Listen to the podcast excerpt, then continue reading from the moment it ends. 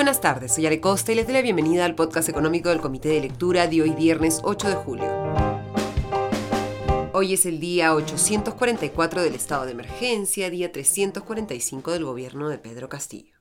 Como todos los viernes, después de que el Banco Central publica su programa monetario, el gerente central de estudios económicos del ente monetario, Adrián Armas, dio una conferencia de prensa para explicar qué está viendo en estos momentos el Banco Central de Reserva en la economía peruana y cuáles han sido los motivos de la decisión de elevar ayer la tasa de interés de referencia a 6%.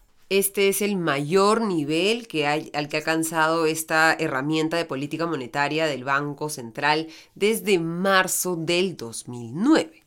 Y como les comentaba ayer, lo que busca el Banco Central de Reserva con este incremento de la tasa es quitarle un poco de oxígeno a la inflación, limitando la demanda. En la práctica, el incremento de esta tasa de interés de referencia ya está teniendo un efecto sobre el costo de financiamiento, el costo de los créditos, tanto para las personas y para las empresas, porque lo que se está buscando de alguna manera desincentivar es que haya mayor liquidez en el mercado, es sacrificar un poco del dinamismo económico en pos de poder controlar la inflación qué es lo que está viendo el Banco Central, por qué ha tomado esta decisión. Como explica Adrián Armas, son dos los indicadores en los que se concentra el Banco Central y que es el que va a determinar la respuesta a la pregunta de el momento qué va a hacer el Banco Central de Reserva en el futuro con su tasa de interés de referencia. El 6% ya es un nivel en el que el Banco Central se sienta cómodo o más bien considera que se tendría que seguir elevando de esta manera tan agresiva la tasa de interés. Estos dos indicadores son las expectativas de inflación y la evolución de la actividad económica ha señalado que en el caso de la actividad económica, esta se ubica dentro de lo esperado por el Banco Central en su último reporte de inflación en junio, en este gran reporte en el que el ente monetario reúne todas sus proyecciones para la, eh, para la economía peruana y la economía internacional. Las expectativas de inflación, como les comentaba ayer también, se han seguido disparando de manera bastante fuerte en el mes de junio. Efectivamente, de acuerdo con la última encuesta de expectativas macroeconómicas, las expectativas de inflación a 12 meses llegaron a 5,35% en junio, un nivel mucho más alto que el 4,89% en la que se encontraba en mayo. ¿Qué significa esto? Pues que los agentes económicos están esperando que la inflación sea más resistente, que no ceda tanto, que no baje tanto en los próximos 12 meses. Esta expectativa de 5,35% de la inflación es por supuesto menor al nivel actual de la inflación anualizada. Estamos en 8,81% en el mes de junio. Los agentes económicos entonces sí están esperando que la inflación ceda, no están esperando que siga aumentando, pero ahora creen que esto se dará de manera más lenta. ¿Qué consecuencias tiene este aumento de las expectativas de inflación? Pues que le quita efectividad a la tasa de interés de referencia. Recordemos que para ver la tasa real, la tasa de referencia real de la política monetaria del Banco Central de Reserva, tenemos que hacer una división. Restarle a la tasa nominal, 6% a partir de este mes, las expectativas de inflación, 5,35%. Si vemos entonces tan solo la tasa real, veremos que en agosto del año pasado, cuando empezó esta, este retiro del estímulo monetario por parte del Banco Central y empezó el aumento de su tasa de interés, esta tasa real estaba en menos 2,53%, porque la tasa estaba históricamente baja, en 0,50%, pero las expectativas de inflación eran de 3,03%, algo por encima del rango meta del Banco Central, que recordemos es de entre 1 y 3%.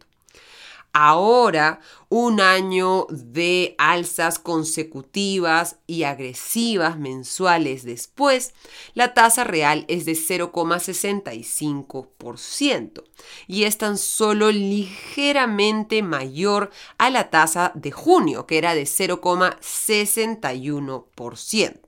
Esto significa que de un mes al otro, no es que el Banco Central de Reservas esté volviendo más agresivo en el retiro de los estímulos monetarios, más agresivo en ponerle algo de agua fría a la economía, sino que simplemente está sosteniéndose en el mismo sitio. ¿Es esto lo que necesita la economía peruana? Claramente es la posición del Banco Central de Reserva, que por supuesto debe tener bastante temor de elevar demasiado la tasa de interés, echarle demasiado agua fría a la inflación y por lo tanto limitar el crecimiento económico. Y por eso es que señala Adrián Armas que se están mirando las expectativas, pero también se está mirando cómo le va a la economía peruana, qué tan saludable está la economía peruana. ¿Qué cree, por ejemplo, BBVA Research que podría suceder con la tasa de interés de referencia del Banco Central en los próximos meses?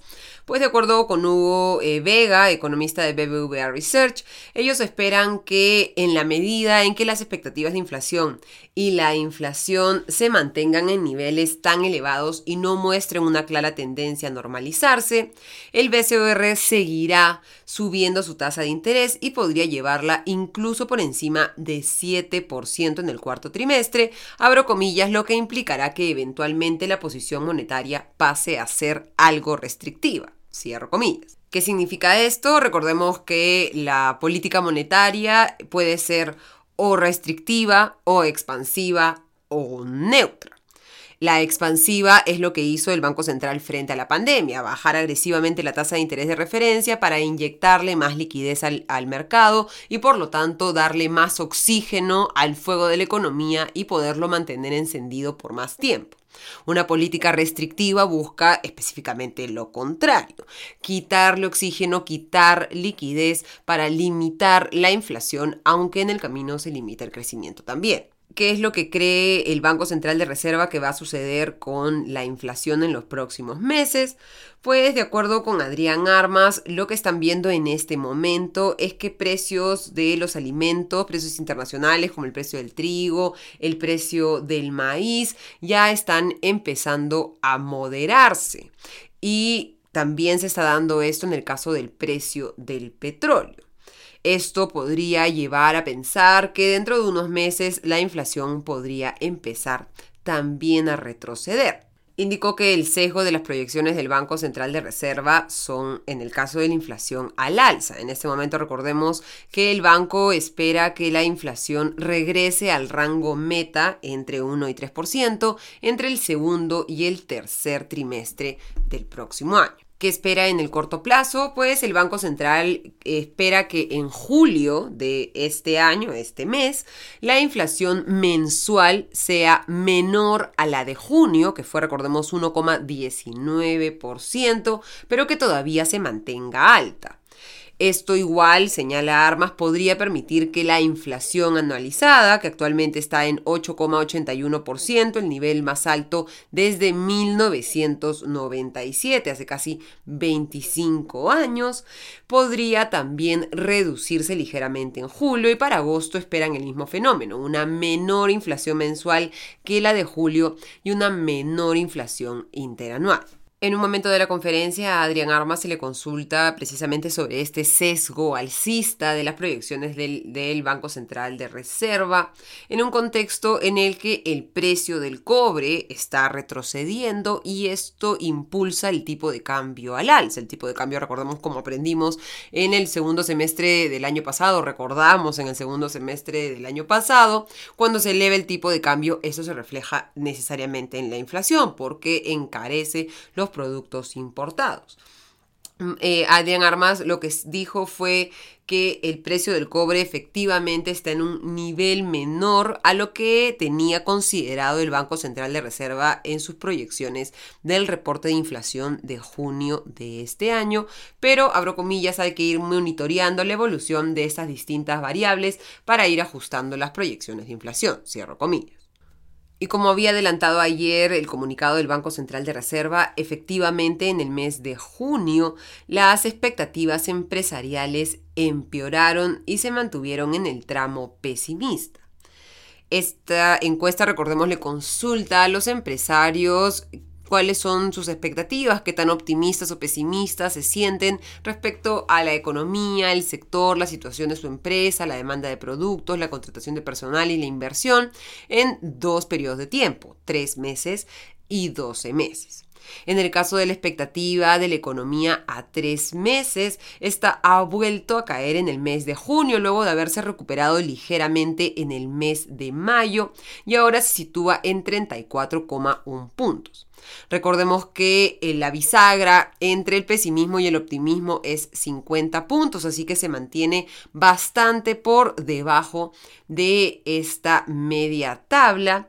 Y son las expectativas más negativas, más pesimistas desde agosto del 2020, el primer mes del gobierno de Pedro Castillo, con Guido Bellido como primer ministro y todos los mensajes negativos hacia la inversión privada que se dieron en esos primeros meses del gobierno y que hay que decirlo no se han revertido hasta el momento.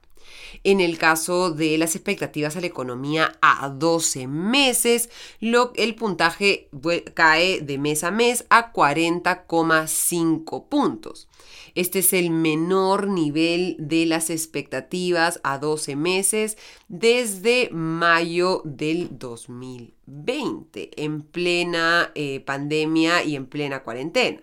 No hay lamentablemente entonces ningún vaso medio lleno en esta radiografía de la economía que ha hecho hoy el Banco Central de Reserva, más allá del dato al que nos aferramos, digamos, eh, para mantener algo de optimismo, que es este crecimiento del consumo privado y también una recuperación del, al menos, el empleo en el sector privado. Recordemos, sin embargo, que el empleo en el sector privado no es necesariamente representativo de todo el empleo en el Perú, porque somos una economía extremadamente informal y lo que vemos lamentablemente es que el empleo en general y los ingresos en general no han recuperado sus niveles prepandemia. El Banco Central tiene esta complicada misión de eh, ecualizar la tasa de interés con una precisión tal que permita efectivamente combatir la inflación, pero sin sacrificar el crecimiento económico. Esto es una labor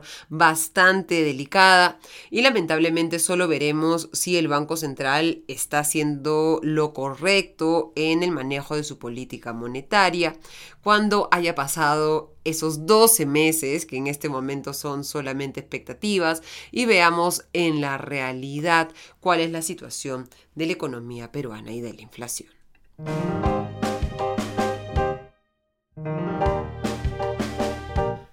Y mirando el panorama internacional, la comidilla del día es la decisión de Elon Musk, el fundador de Tesla, de ya iniciar el proceso legal para rescindir este acuerdo de compra que había firmado con eh, el directorio de Twitter para comprar la red social por 44 mil millones de dólares en una carta al principal abogado de Twitter enviada hoy, señaló que está terminando el acuerdo porque Twitter está, abro comillas, en incumplimiento sustancial de múltiples disposiciones del acuerdo original, cierro comillas. Este acuerdo, recordemos, se firmó en abril y desde la perspectiva del hombre más rico del mundo, Twitter habría incumplido una de las disposiciones del contrato respecto a entregarle información sobre los bots o las cuentas falsas que existen en la plataforma y qué porcentaje de las cuentas totales representan este tipo de cuentas. Twitter ha informado a Elon Musk que ellos consideran que alrededor del 5% de sus usuarios totales corresponden a cuentas falsas, pero el empresario considera que hasta el momento eso no ha quedado demostrado. Dado que estamos lidiando con empresas públicas, empresas que cotizan en la bolsa de valores, esta carta enviada por los abogados de Elon Musk a los abogados de Twitter fue enviada también a la Comisión de Bolsa y Valores, a la SEC, que es la supervisora de la Bolsa de Valores de Nueva York. ¿Cómo ha reaccionado Twitter? Pues el presidente de la Junta de la red social, Brett Taylor, tuiteó hoy, luego de conocerse esta carta, que la Junta está comprometida a cerrar la transacción en el precio y los términos acordados con el señor Musk y planea emprender acciones legales para hacer cumplir el acuerdo de fusión. Recordemos que en este acuerdo originalmente se había puesto una sanción por la ruptura de la oferta de mil millones de dólares. Twitter podría simplemente haber ejecutado esta sanción y quedarse con mil millones de dólares, pero han decidido ir a los tribunales para obligar a Elon Musk a cumplir ese acuerdo de compra por 44 mil millones de dólares. Es interesante, creo, hacer una breve revisión de la cronología de esta compra, eh, al parecer ya fracasada o al menos no deseada. El 31 de enero, Elon Musk empezó de manera discreta, no de manera pública, a comprar acciones de Twitter, aumentando su participación en la empresa. El 14 de marzo, eh, eh, Elon Musk supera el umbral de 5% de tenencia de las acciones de la compañía y por lo tanto estaba obligado a revelar su participación en Twitter en un plazo de 10 días. Sin embargo, esperó 21 días para hacerlo y siguió aumentando su participación, de tal manera que cuando el 4 de abril se reveló que Musk era el mayor accionista individual de Twitter, ya tenía una participación de más del 9% en la compañía. En ese lapso, Musk empieza a contactar a miembros del directorio de Twitter, como por ejemplo el ex CEO y cofundador Jack Dorsey, y ya la directiva de Twitter empezó a reunirse para conversar sobre este tema. Una vez que esto ya se reveló, se anunció que Musk iba a formar parte del consejo de administración de la empresa, pero luego esto no se concretó y Musk abandonó el consejo de Twitter tan solo cinco días después. Cuatro días después, el 14 de abril, Musk ofrece comprar Twitter y liberar, prometía, su potencial. En ese momento la oferta de masa ascendía a 41.400 millones de dólares. Esto significa un 38% más por encima del precio de cierre de las acciones de Twitter el primero de abril. La compañía luego aplica una eh, política de píldora venenosa para tratar de elevar el precio de las acciones y por lo tanto dificultar la adquisición por parte de Musk. Y luego el 21 de abril, Musk anuncia que ha conseguido eh, financiamiento por 46.500 millones de dólares, incluyendo dos cartas de compromiso de deuda de Morgan Stanley y otras instituciones financieras no identificadas, y una carta de compromiso de capital de él mismo. Con todos estos avances, el 25 de abril, finalmente Twitter anuncia que acordó venderse a Elon Musk por 44 mil millones de dólares. Desde ese momento varias cosas han cambiado. Musk empezó a vender acciones de Tesla para conseguir eh, dinero y también conseguir a otros inversionistas, entre ellos el fundador de Oracle, Larry Ellison, para que también pusieran dinero de sus bolsillos para la compra. Poco más de dos semanas después del anuncio, el 13 de mayo, Musk tuitea que el acuerdo está en suspenso debido a la reciente revelación de Twitter acerca de su cantidad de spam y cuentas falsas. Eh, Musk tuiteó, abro comillas, el acuerdo de Twitter está temporalmente suspendido a la espera de detalles que apoyen el cálculo de que las cuentas de spam falsas representan efectivamente menos del 5% de los usuarios. Cierro comillas. Esas amenazas por Twitter se convirtieron el 6 de junio ya en una carta al jefe legal de Twitter amenazando con retirarse de la plataforma debido a que consideraba que Twitter estaba resistiendo activamente y frustrando sus derechos de información. Y poco más de un mes después, ya hoy 8 de julio, más que envía ya esta carta terminando el acuerdo porque Twitter, abro comillas, está en incumplimiento sustancial de múltiples disposiciones del acuerdo original, cierro comillas. ¿Qué va a pasar ahora? Pues que va a ser absolutamente interesante seguir este proceso legal en el que un juzgado de los Estados Unidos deberá determinar quién tiene la razón en esta disputa. Está siendo Twitter menos transparente de lo que se comprometió a hacer en ese acuerdo de compra o más bien el, em, el, multimillonario está tratando de encontrar justificaciones para retroceder en esta compra por 44 mil millones de dólares de una red social que él había prometido arreglar, pero que de repente se ha dado cuenta que ni siquiera él podría convertir en una empresa lo suficientemente rentable como para justificar una valorización de 44 mil millones de dólares.